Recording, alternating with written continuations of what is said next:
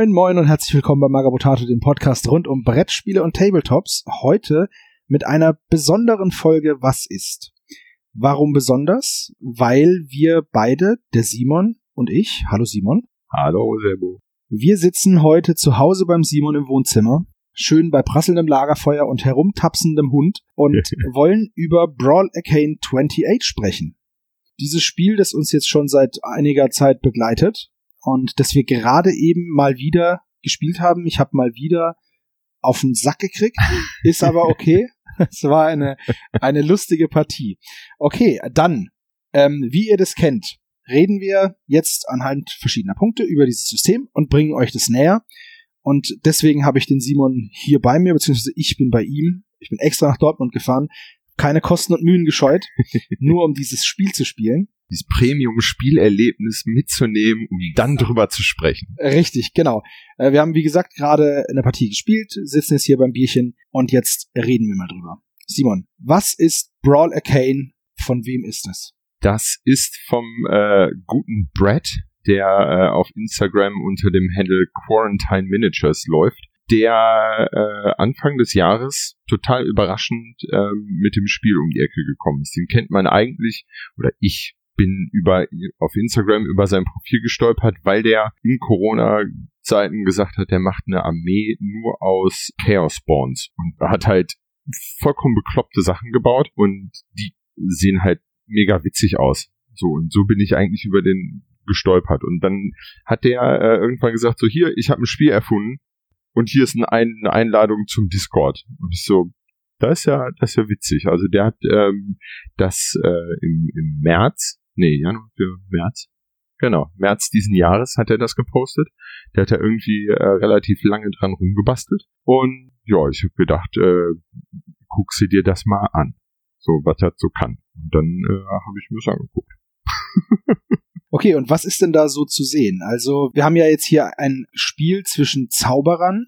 Ja. Aber wie ist denn der Hintergrund zu dem Spiel? Also, was, was kommt da auf mich zu? Grundsätzlich erstmal ähm, ist äh, das Spiel, ähm, der Spielhintergrund. Es gibt nicht allzu viel Hintergrund, was er ganz absichtlich äh, so gestaltet hat. Es gibt so, so, so ein paar Anhaltspunkte, so einen klitzekleinen Lore-Text, der sich aber in erster Linie damit beschäftigt, dass es um äh, ein Zauberer-Duell-Spiel ist. Also du hast eine Arena, ähm, jeder Spieler spielt einen Zauberer und die werfen sich dann halt äh, Zauber in den Kopf und äh, beschwören äh, Minions aufs Spielfeld und die unterstützen dann die Zauberer. Und die Zauberer gibt's dann halt in unterschiedlichen Geschmacksrichtungen, die äh, gehen wir nachher bestimmt nochmal drauf ein, ja, ziemlich clever gewählt sind. Aber das Besondere an der Sache ist, äh, das wird auf dem Schachfeld Grid gespielt. Also du kannst dir natürlich ein Board bauen, ähm, wenn du willst, oder du kannst einfach das Schachbrett nehmen, um drauf zu spielen. Genau. Das Brett äh, hat als Mindestvoraussetzung ein Schachbrett mit 8 mal 8 Feldern und als Maximalgröße ein Feld mit 12 mal 12, glaube ich, ne? Ja. ja. Wobei er angibt, dass das nicht zwingend notwendig ist. Also du, wenn, wenn du 14 mal 14 machen willst, kannst du das auch. Ja.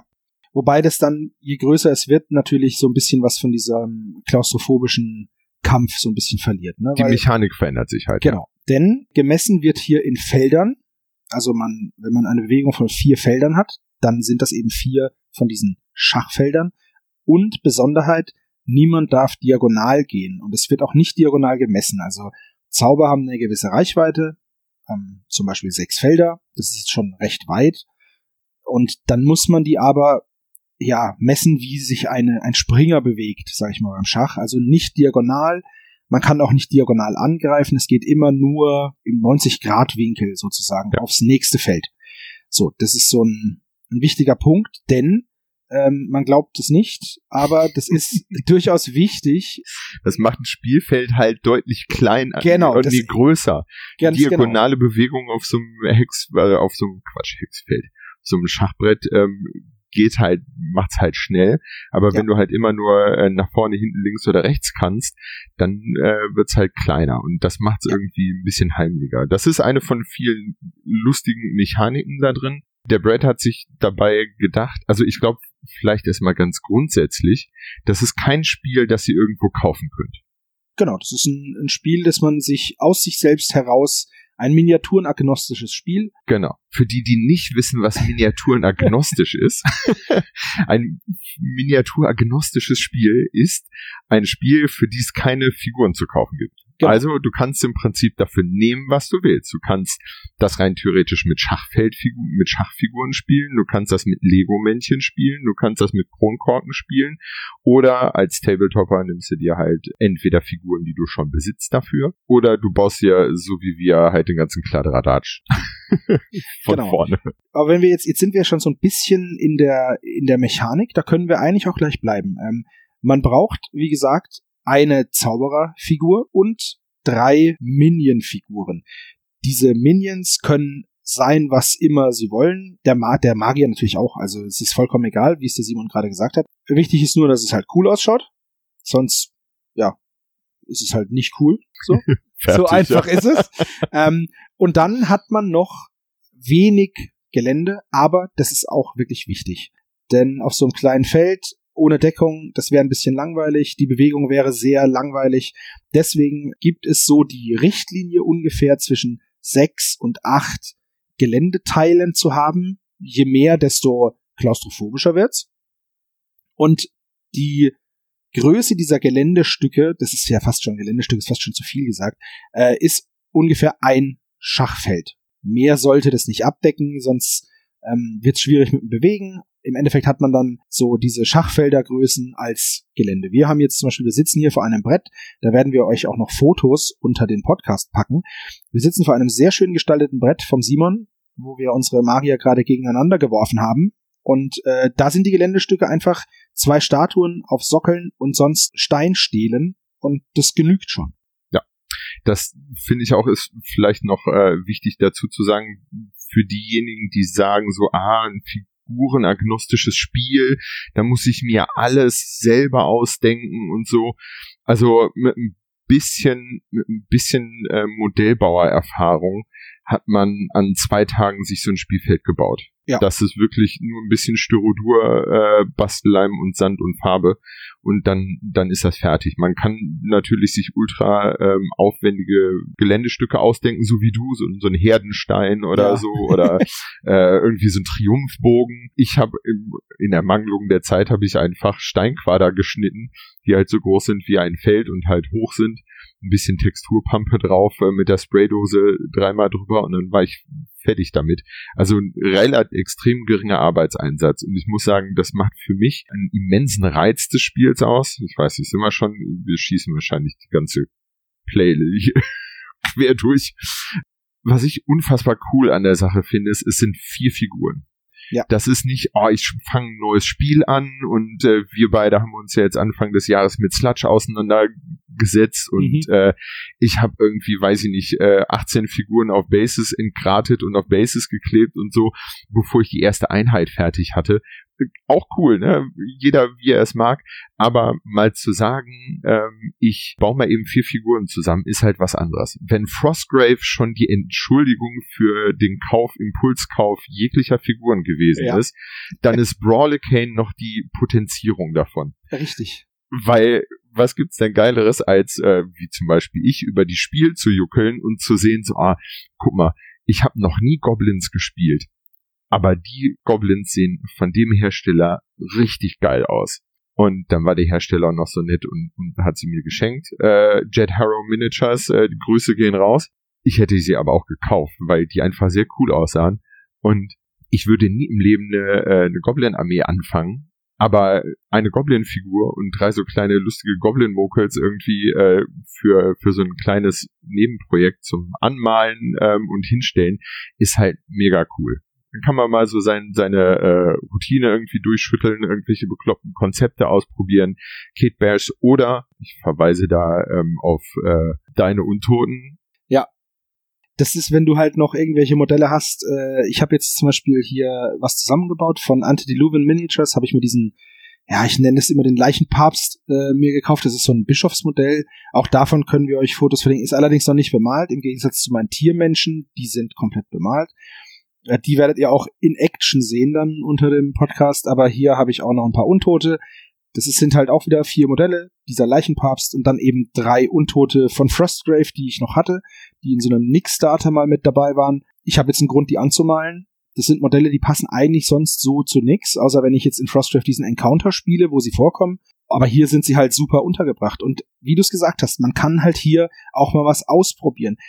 Wenn ich jetzt zum Beispiel sag, Warcry ist ja sowas, ne? Ja. Oder, oder ähm, Warhammer Underworlds, da habe ich auch so ganz kleine Banden. Spricht nichts dagegen, dass ich meine Warhammer Underworlds Leute auf dieses Schachbrett stelle, einen als Magier auserkoren äh, habe vorher und dann der Rest sind halt sind halt die Minions, das Kanonenfutter im Endeffekt ähm, und dann lasse ich die gegeneinander antreten denn die Warbands sind ja auch immer so aufgebaut. Du hast genau. ja immer eine Anführerfigur und dann stellst du den da halt hin und dann ist fertig.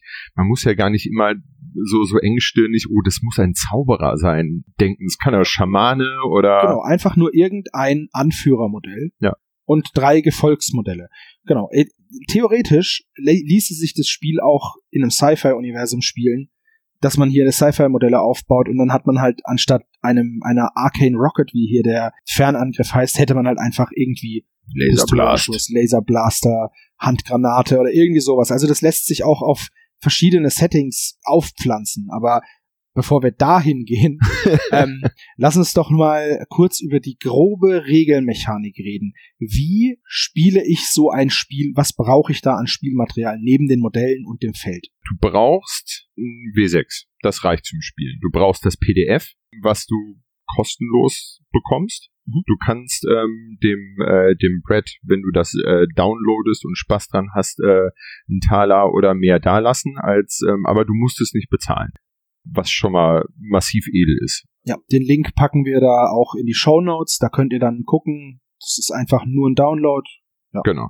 Es ist halt auf Englisch, aber es ist, glaube ich, nicht so kompliziert, dass man da äh, sich, sich irgendwie ähm, Stunden mit beschäftigen muss. Die Regeln äh, sind relativ gut zusammengefasst. Das ist nicht auch nicht riesengroß, das Regelwerk. Ich glaube, die, die gesamten Regeln passen auf anderthalb Seiten.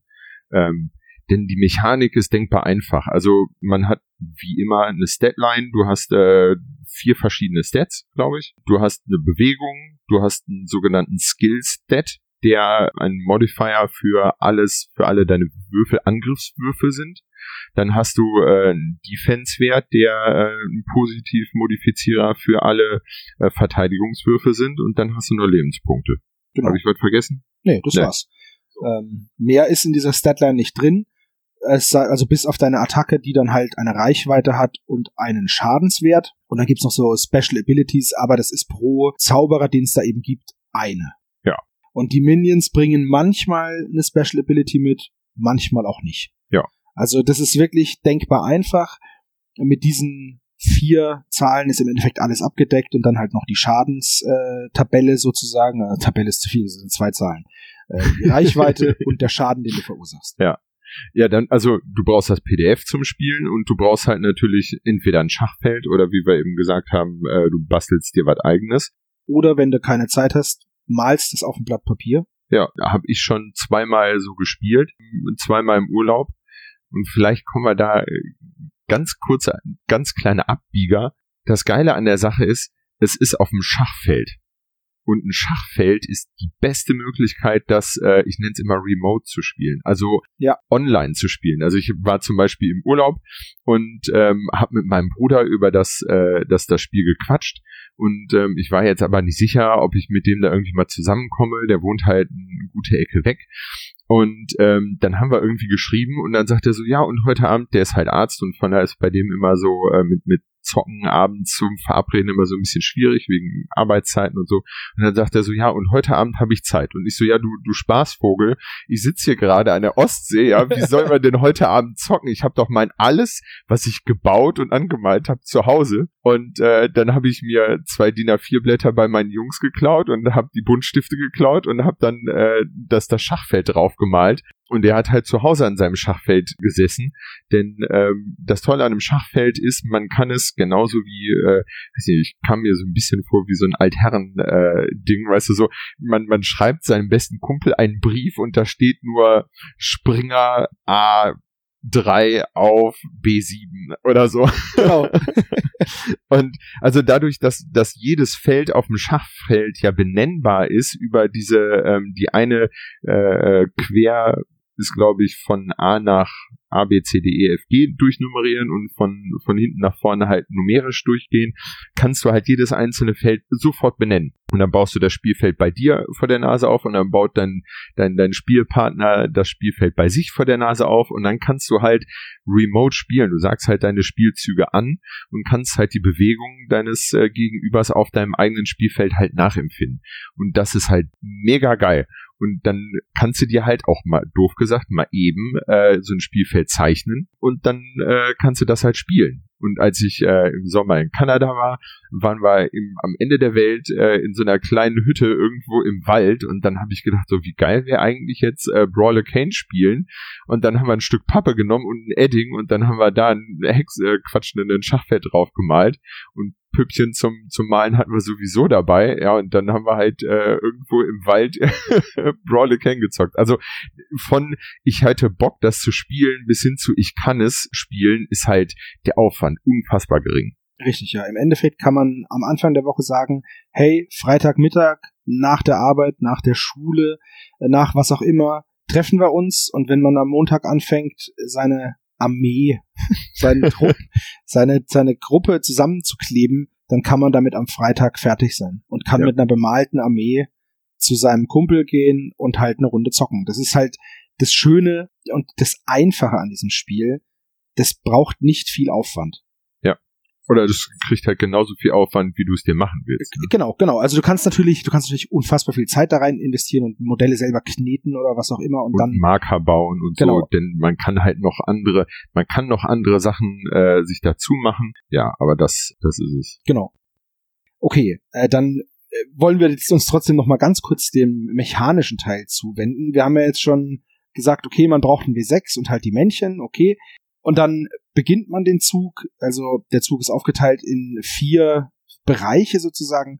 Das fängt an mit den Zaubererfähigkeiten, dann kommt Crowd Favor, also was macht das Publikum? Weil es gibt ja ein Publikum hier, das ist ja nicht nur in einer in einem dunklen Hinterhof, wie man meinen könnte, sondern in einer Zaubererarena. Was einer der coolsten Aspekte des Spiels ist.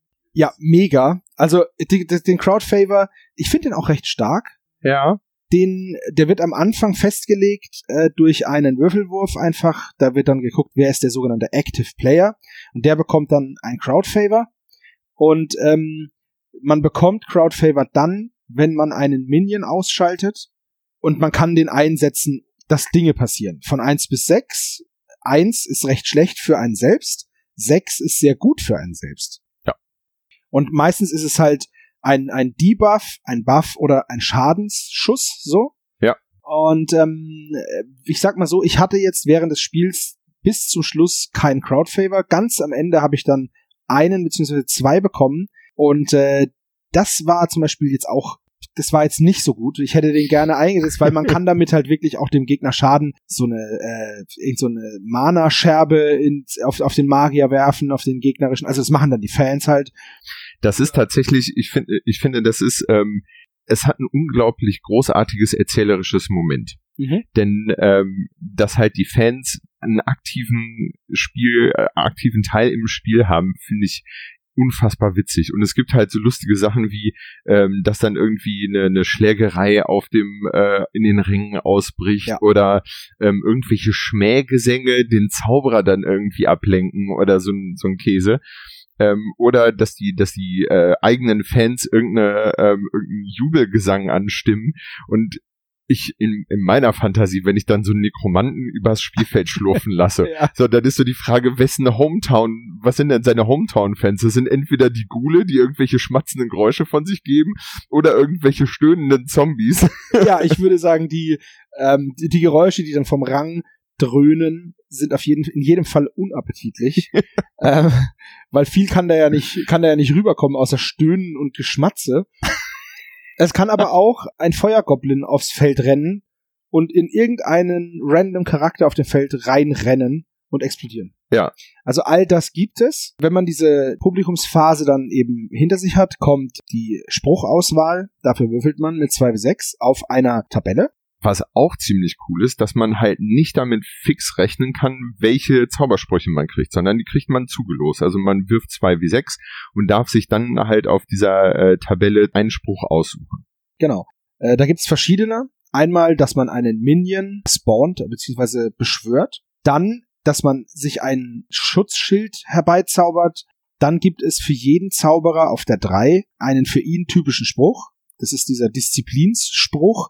Der ist jetzt zum Beispiel bei einem astralen Hexer Ice from Beyond. Nee, das, nee, das stimmt gar nicht. Mental Torment. Das ist eine Fernkampfattacke, die gleichzeitig auch noch die äh, Kampfkraft des Gegners schwächt, zum Beispiel. Dann gibt's Dominate. Da kann man einen Minion vom Gegner einfach übernehmen. Also man muss würfeln und wenn es dann gelingt, kann man den einen Zug lang übernehmen und kann damit halt Schindluder treiben. Ist auch sehr cool.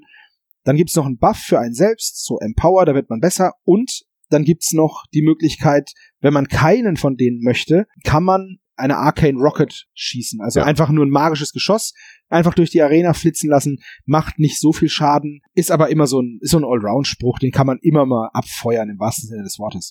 Das vergisst man schnell tatsächlich, dann, dann denkt man so, oh, ich brauche jetzt eigentlich, weiß ich nicht, brauche einen Minion, aber zur Auswahl habe ich gerade blöderweise, mein Zauberer erinnert sich gerade nur, wie ich ein Schild äh, zauber oder wie ich jemand äh, verstärke und dann hängt man gedanklich so ein bisschen so, oh nein, ich habe nur Mist gewürfelt und dann muss man sich halt dran erinnern, so ja, der kann aber auch noch mit äh, magischen Raketen um sich ballern. Richtig.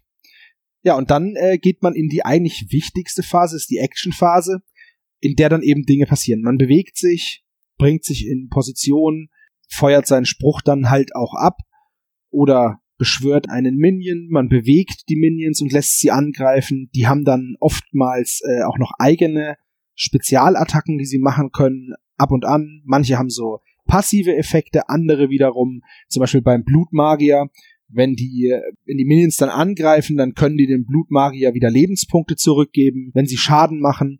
Und äh, ja, solche, solche Späße eben. Also da gibt's dann viel und jeder Magier spielt sich da auch anders. Mittlerweile gibt's glaube ich, acht, neun, zehn verschiedene Magier-Sorten. Also von einem Blutmagier über einen Nekromanten, den hatten wir ja schon, einen Drachenmagier, ein so ein Fleisch Magier, so klingt eklig so, ähm, aber der, der halt seine Minions verändern kann und da rumzaubern kann. Und dann, ähm, ja, gibt's eigentlich alles. Es gibt alles Mögliche und dann, um dann nochmal einzuhaken, ähm, in einem Gespräch hat der Brad erzählt, dass er die Beschreibung der einzelnen Zauberer so wenig konkret wie möglich gemacht hat.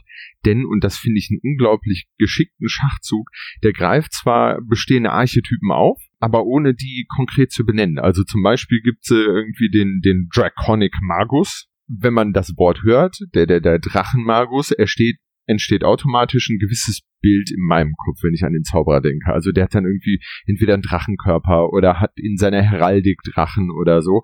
Ähm, aber wenn man den, den konkret liest, dann ist das eigentlich ein Feuerzauberer. So, aber wenn ich jetzt in, der, in die Beschreibung reinsetzen würde, Feuerzauberer, liest jeder Feuerzauberer und denkt nur Feuerzauberer und kommt von dem Typen mit dem brennenden Kopf einfach nicht weg. Ja. Und die Beschreibung der Einzelnen ist halt so gewählt, dass sie, finde ich, eher ganz viele kreative Türen aufmachen, als, ähm, als nur so, so eine Einbahnstraße gedanklich zu sein. Genau. Und das macht halt unglaublich viel Spaß, finde ich, sich da drin äh, zu verlieren und zu überlegen. Also es gibt halt zwei Richtungen. Entweder man hat sowieso schon eine Idee oder eine, eine Design oder eine Figur oder so und guckt einfach in der Tabelle, was passt denn jetzt zu dem. Genau, so habe ich das beispielsweise gemacht. Ich wollte so einen Tiermenschen-Schaman spielen mit zwei Köpfen und für den hat am besten die Green Witch gepasst zum Beispiel. Ja, oder man geht, man geht den Weg halt andersrum und sagt so, ah, ich guck mal, was es gibt und dann überlege ich mir was zu dem Thema. Genau, es gibt ja so einen Metallzauberer, es gibt einen Mermancer, das ist jetzt auch was, was man jetzt nicht immer hat, so, also irgend so ein Unterwasserzauberer. Wir waren heute hier in, im wunderschönen Dortmund in einem Hobbyshop und da gab's eine Grabbelkiste und da habe ich so lustige Froschmenschen gezogen. Die habe ich mir da rausgesammelt. Ich weiß noch nicht, als was ich sie verwende, aber sie könnten Mermancer sein äh, irgend so ein Sumpfzauberer, die könnten alles Mögliche sein und ich werde mal schauen, was ich dann damit spiele. Aber das ist halt das Schöne, durch diese wenigen Modelle kannst du halt auch einfach irgend, also die, um ein Set, sag ich mal, von Figuren zusammenzustellen, braucht's halt nicht viel. Und ja. das ist halt cool und da helfen diese verschiedenen Magier, die auch immer wieder erweitert werden. Als, als wir das Spiel zum ersten Mal uns angeschaut haben, gab es glaube ich vier Stück, ne? Vier verschiedene Magier. Ich glaube sechs oder, und dann sind irgendwie noch mal sowas. vier also, dazu. Es war nur eine Handvoll, mittlerweile sind es einige mehr und es kommen auch immer noch weitere dazu. Und das ist halt sehr schön, wie sich das halt immer weiterentwickelt. Aber Darf ich ganz kurz bei Weiterentwickeln eine da wollte ich nämlich auch gerade weitermachen. Okay. Denn nicht nur kommen neue Magier dazu, sondern auch das Spielfeld hat sich über den Lauf der Zeit verändert und erweitert, weil es betreten zum Beispiel jetzt oder können auch Monster die Arena betreten. Die Arena selber kann noch Dinge tun, wie zum Beispiel zusammenstürzen. Und ähm, so ist das Spiel praktisch immer wieder organisch ein kleines Stückchen weitergewachsen. Und das ist, glaube ich, eine der, der coolen Sachen an, an diesen kleinen Indie-Games, von denen ich mittlerweile massiver Fan bin. Wenn man sich jetzt mit äh, Branchenprimus äh, hin oder her, aber wenn man sich mit großen Firmen auseinandersetzt und deren, äh, deren Range und deren Modelle und deren Lore und so, dann ähm, ist das immer so ein One-Way-Ticket. Also die produzieren was und du musst das dann halt geil finden und äh, wenn du das halt nicht geil findest, kaufst halt irgendwie was anderes. Aber hier ist das halt, dadurch, dass es halt ein kleiner, also es ist ja noch nicht mal eine kleine Klitsche, es ist ein Typ ein mit Typ, seinem ja. Computer, der sich das halt ausdenkt. ne? Ähm, da gibt's dann halt einen Discord zu und ähm, da kann man sich mit dem unterhalten und entweder man fragt den Designer sozusagen direkt so, ey, wie hast du dir der denn die Regel ausgedacht? Da muss man keine Hotline anrufen und fragen, äh, wie wie ist das denn gemeint? Und da muss die Hotline interpretieren, was irgendwer in England sich da vielleicht wohl bei gedacht hat und was bei einer Übersetzung verloren gegangen ist oder so. Sondern man redet halt mit dem Typen unmittelbar selber und man kann auch sagen, ey, ich habe vielleicht noch voll die geile Idee für das Spiel und dann erzählt man die dem und dann sagt er so, ah, ja, stimmt, habe ich noch nie drüber nachgedacht. Äh, dann, dann schreibt er ganz kurz in seinem PDF da was um, lädt das hoch und dann ist man, äh, entweder hat man einen, einen Regelglitch gefunden und äh, der wird dann sofort ausgebügelt oder ähm, der sagt, oh, das ist eine coole Idee äh, für, für eine Mission oder für ein Szenario, ähm, das schreibe ich mir auf und dann kommt das dann irgendwie beim nächsten Update. Ich überlege mal, wie ich das hier reingebaut kriege. Also man ist direkt an dem, an dem Typen, der es halt macht, dran und das macht es halt unglaublich unmittelbar. Ich glaube, das ist so ein bisschen das, was, äh, was in Zeiten von Instagram und, und Facebook und so ähm, sowieso angesagt ist, dass halt Spiele oder ich sag mal Stars im weitesten Sinne, ja, Menschen des äh, öffentlichen Lebens unmittelbar erreichbar sind. Ich kann jedem äh, Hampelmann irgendwie direkt schreiben, was was der dann wieder draus macht, ist egal. Aber ich habe ja erstmal das Gefühl, jemanden erreichen zu können. Ja, nehmen wir uns beide hier. Ja, ich bin bis äh, bis Anfang des Jahres ein treuer Hörer des Podcasts gewesen und dann habe ich gedacht, ähm, ich schreibe dem einfach mal Richtig. und dann sind wir irgendwie über das Schreiben ins Quatschen gekommen und jetzt sitzen wir hier äh, ein Dreivierteljahr später und nehmen zusammen Podcasts auf. Richtig. Mal wieder. Mal wieder. mal ja. wieder. Und es ist mir jedes Mal eine große Freude. Das nur mal, das nur mal nebenbei.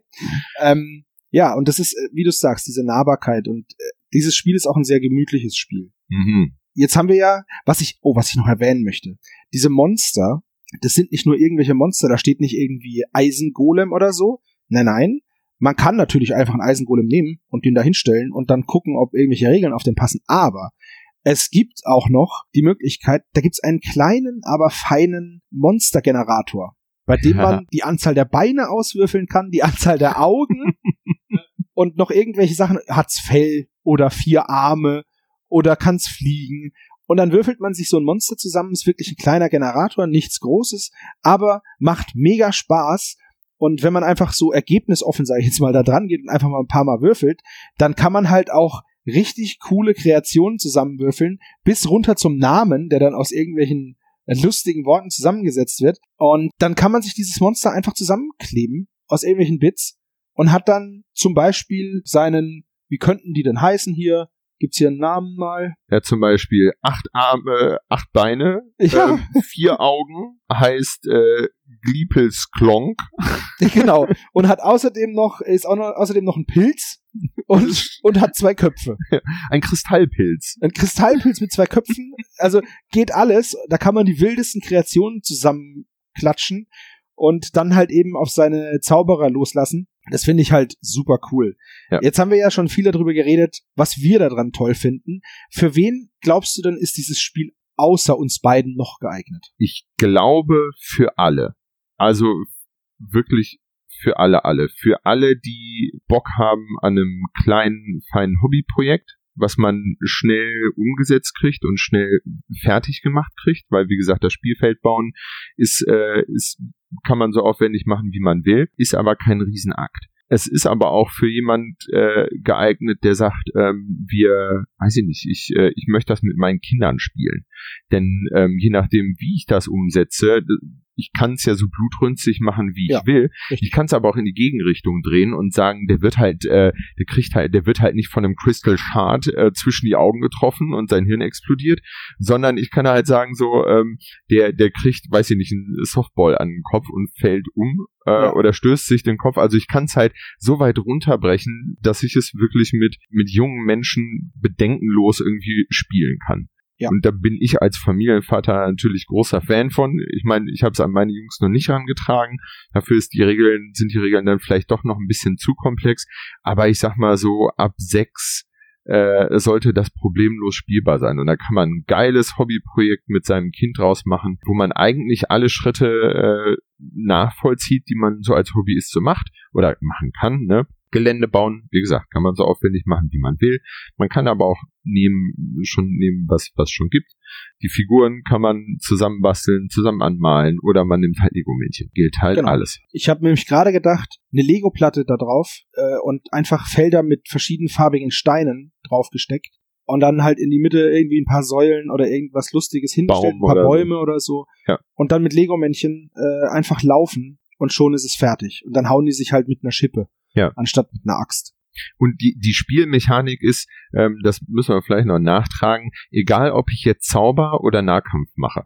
Es ist immer das, das klingt total flach und eindimensional, das, wenn ich sage, dass es immer das Gleiche ist. Man, beide würfeln immer einen Würfel und ähm, der Angreifer addiert seinen Skillbonus, seinen Skillbonus drauf und der Verteidiger seinen Defense-Bonus drauf aber dadurch, dass dann die Range das variiert, dann gibt's noch Sonderfähigkeiten dazu. Das heißt, die Grundmechaniken sind einfach, leicht zu verstehen, schnell umzusetzen und gleichbleibend, aber die, die Spannung liegt dann so in den äh, in, in der Rekombination der unterschiedlichen Werte. Also zum Beispiel die Green Witch die, äh, die Minions von der können halt nicht viel, ja, die sind halt relativ schwächlich auf der Brust, aber sind dafür dann super schnell. Dann habe ich, äh, weiß ich nicht, einen äh, Nekromanten, der halt eher mehr Minions auf dem Feld hat oder schneller mehr Minions als der Gegner, aber dafür sind die halt ein bisschen langsamer. Dann habe ich widerstandsfähigere, die nicht so hart austeilen können. Also es gibt alles Mögliche. Ja. Was dann aber in, in diesem cleveren System steckt, der Werte aber die Grundmechanik ist halt immer gleich und deswegen ist das halt auch, glaube ich, schnell zu begreifen, schnell zu erlernen, dass man schnell auf dem Bestand ist, dass man Spaß damit haben kann. Ja, richtig. Und äh, man kann es halt, wie du es gesagt hast, auch so dunkel spielen, wie man möchte. Da gibt's äh, wirklich wunderschöne Beispiele von äh, Gardens of Hecate zum Beispiel, ein Instagram-Kanal, den verlinken wir euch ja auch mal die hat es verstörend schön zusammengebaut mit irgendwelchen schwarzen Würfeln, die sich auf dem Feld befinden und sehr dunklen Grimdark-Modellen. Sieht sehr, sehr cool aus. Das ist ja auch eher so, wie wir jetzt uns hier gerade bewegen, mit eher etwas gruseligeren Modellen, sage ich jetzt mal. Aber im Discord habe ich zum Beispiel eine, äh, eine Platte gesehen, die, ähm, die so auf so einem Lava-Thema basiert, wo als Geländestücke Dracheneier liegen. So als wenn das halt ein Drachennest wäre. Das ist natürlich sehr cool. Also wenn man da, ich habe jetzt am Anfang zum Beispiel so ein stinknormales Steinbrett gemacht mit so, also ich wollte so ein bisschen durch meinen Tiermenschen-Schaman, ich dachte, na ja, und nachdem du mir so eine, so eine Statue geschenkt hast, so eine Büste, dachte ich mir, na gut, okay, ich gehe so in so ein Griechenthema, so ein bisschen entarteter Minotaurus und mach dann halt eine marmorne Arena oder granitene Arena, die aber von Tiermenschen besudelt wurde und habe dann deswegen Herdensteine reingemauert und den Altar zerstört, den ich da reingebastelt habe und äh, und das Thema aufgefangen. Aber das ist jetzt nur, war jetzt nur mein erster Ansatz mit sehr weltlichen Dingen wie Säulen und so. Jetzt so ein Lavafeld, habe ich noch gar nicht drüber nachgedacht, aber man kann da alles Mögliche machen, auch für einen Wasserarena zum Beispiel eine Wasserwelt, genau. Ja. Ähm, wo die Geländestücke vielleicht Felsen sind, die aus dem Wasser rausragen oder, oder Schiffsteile oder Korallen oder irgendwie sowas. Also das, da kann man alles Mögliche machen. Oder im Pilzwald gab es auch auf genau. dem, äh, im, im Discord zu sehen. Super cool. Ja. Da kannst du machen, was du möchtest. Ja. Wir haben hier immer noch so einen Punkt in unserer Liste, mit was ist dieses Spiel vergleichbar? mir fällt es nämlich schwer, da was zu finden, weil es halt mechanisch, klar, gibt es bestimmt, das sind einfach vergleichende Proben auf dem W6 basierend, das ist nichts Besonderes. Das Setting, naja, da kämpfen halt Magier gegeneinander, aber alles zusammen und in seiner Simplizität ist halt für mich doch schon recht einzigartig. Ja. Also mir fällt jetzt nichts ein, was ich sage, mit so wenigen Modellen, so ein schnelles Spiel, mit so wenig Aufwand, ist genau wie das. Also ich wüsste jetzt nicht genau, was ich da nehmen sollte. Also ich habe keine großen Erfahrungen mit Aristea, aber ich weiß äh, aus aus anderen Podcasts, dass es halt das halt auch so ein Arena-Kampfspiel von ähm, Infinity beziehungsweise von von Corvus Belly. Aber da hast du dann vorher Deckbuilding und äh, und dem ganzen Listbuilding und den ganzen anderen Kram und da musst du halt dir Strategien überlegen und so. Das ist halt relativ umfangreich. Ich finde, äh, das Spiel kannst du halt in der Mittagspause irgendwie zocken. Ich habe auf meinem Insta-Kanal mal, dass er ein bisschen äh, gezeigt. Ich habe mit einem Kumpel ähm, eine gemeinsame Mittagspause und ich habe ein Spielfeld gebaut für gemeinsame Mittagspausen, wenn wir die zusammen haben. Und dann können wir halt in einer halben Stunde uns mal eben kurz die, die Zauberer an den Kopf kloppen, äh, riesen Gaudi haben und dann äh, ist halt wieder gut. Ich glaube, das geht mit wenig anderen Spielen und so im Tabletop-Bereich wüsste ich jetzt nicht, wo wo das äh, wo das was Vergleichbares hat. Ja, das führt uns auch gleich zu dem Punkt des Alleinstellungsmerkmals oder der Besonderheiten. Das ist im Endeffekt damit schon abgedeckt. Die Einfachheit, die leichte Zugänglichkeit, wenn man mal das Regelwerk hat und überhaupt mal darauf aufmerksam gemacht worden ist oder selber drauf gekommen ist auf das Spiel, das hoffen wir jetzt hiermit zu tun, dann ist es wirklich nur ein Download-Klick entfernt. Ja. Mehr nicht. Und was, was ich so großartig daran finde, ist, es ist wirklich so aufwendig, wie ich es mir selber aufwendig machen will. Genau. Und da habe ich Bock, da richtig viel Energie und, und Zeit reinzustecken in ein, in ein geiles Brett mit, weiß ich nicht, äh, aufwendigem Dekokram dazu und coolem Gelände und den und den Figuren, dann kann ich da genauso viel Energie und Ressourcen reinstecken, wie ich will. Will ich aber einfach nur das Spiel zocken, kann ich das auch ohne, also ich versuche mir gerade ähm, irgendein anderes Tabletop-Spiel vorzustellen, wo ich hergehe und sage so, ich will das spielen. Ich habe, ich nehme fünf Modelle oder ich nehme acht Modelle aus dem Regal, stell die mir auf ein Schachbrett und dann kann ich auch einen Abend voll Spaß haben. Richtig, weil im Endeffekt reicht es, wenn man ein Schachspiel hat. Die Bauern sind die Minions. Findet der eine oder andere für zwei Euro am Flohmarkt, ne? Ja, habe ich schon, ha, habe ich eventuell schon zwei, dreimal so gefunden, ja. Tatsächlich ist das so. Ja, dann kann ich mit Bauern und Königen spielen und äh, das war's dann auch schon.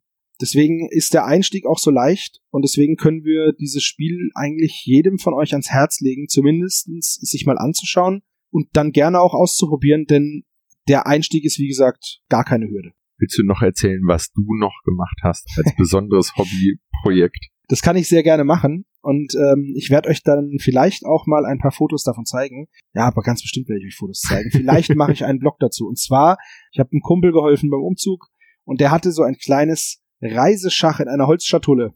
Und dann hat er gesagt, ja, komm, kannst du wegschmeißen. Habe ich gesagt, ja, ich, kann ich es auch haben? Habe ich gesagt, ja, klar, schenke ich dir. Habe ich mit nach Hause genommen mit dem Ziel, ich baue da draus ein Brawl Arcane 20 im 20 mm Maßstab. Das ist ein Reiseschachspiel, das hat außen in jedem Schachfeld ein Loch, eine Bohrung, dass man die Püppchen draufstellen kann, dass sie nicht runterpurzeln. Das ist bei so einem kleinen Spielfeld, denn dieses Feld ist, naja, 12 Zentimeter ja, auf 12 Zentimeter, ja. 15 auf 15. Wenn ich es aufklappe, so, da ist es natürlich gut, wenn man die Miniaturen so ein bisschen fixiert, dass man sie nicht aus Versehen umstößt und wo stand ich denn jetzt? So, und dann habe ich dieses Spiel halt einfach, äh, dieses Schachspiel praktisch entkernt und habe die Oberfläche ein bisschen angeraut und angeschliffen.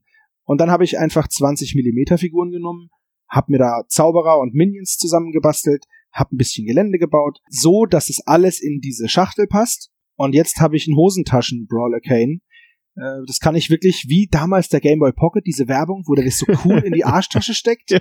So kann ich halt cool mein Brawler Can in die Arschtasche stecken. Da sind zwei ganz, ganz kleine W6 drin, die ich auch mitnehmen kann. Ich brauche im Endeffekt nichts.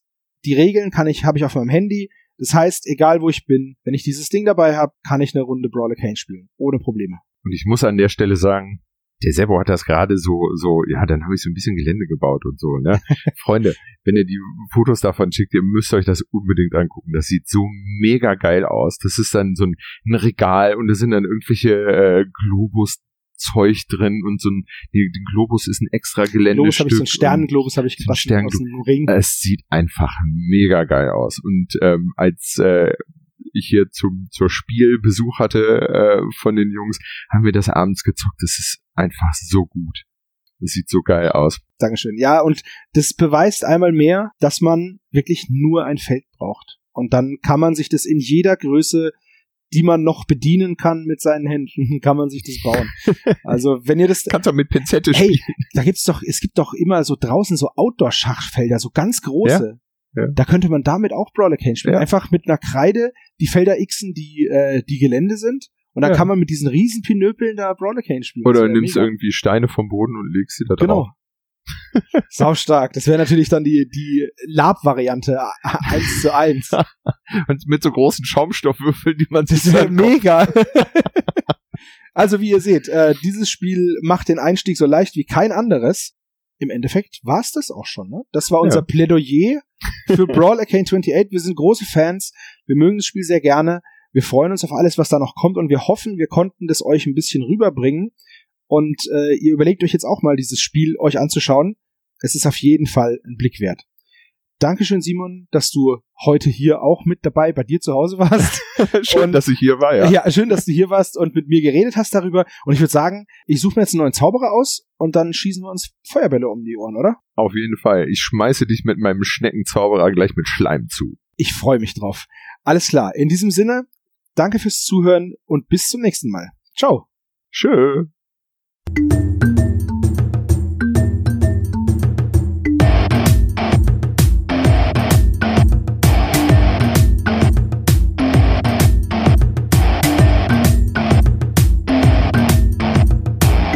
Das war Magabotato, ein unabhängiges und kostenloses Projekt von Fans für Fans unseres gemeinsamen Hobbys.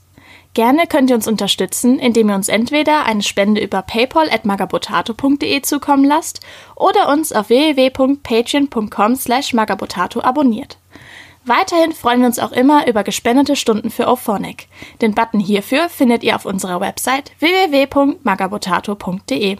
Vielen Dank fürs Hören und bis bald!